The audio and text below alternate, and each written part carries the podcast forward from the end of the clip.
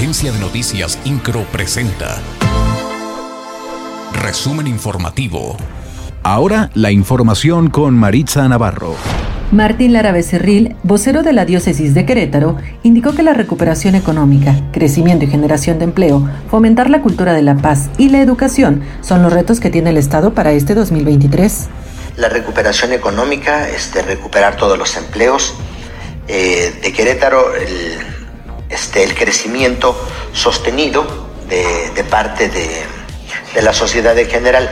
Creo que eso es uno de los principales eh, de los principales retos. En segundo lugar, creo que hay que seguir manteniendo el clima de paz. Una educación de la sociedad para la paz. Otro de los retos que tenemos a, a nivel, a nivel social es, es el tema educativo.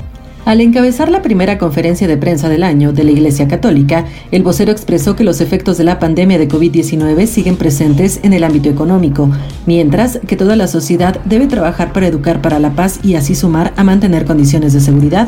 En el ámbito educativo, mencionó que el sector se vio afectado por la pandemia al provocar un retraso en los aprendizajes, por lo que considera debe ser una de las prioridades para los gobiernos y las familias queretanas.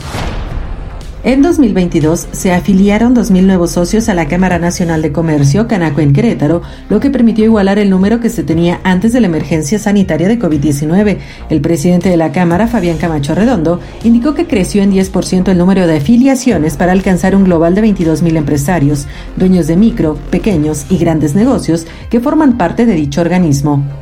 Tuvimos un incremento cercano al 10%, entre un 9 y un 10%, eh, lo cual representó eh, incorporar cerca de 2.000 nuevos negocios a la Cámara de Comercio, una cifra muy cercana a las que eh, representaron la pérdida durante los dos años de pandemia.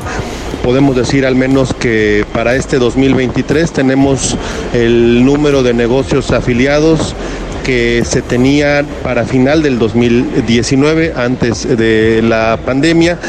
Respecto de los empleos de fin de año, Fabián Camacho indicó que uno de cada diez socios de Cámara contrató de forma temporal a trabajadores para hacer frente a la demanda de venta de diciembre y enero.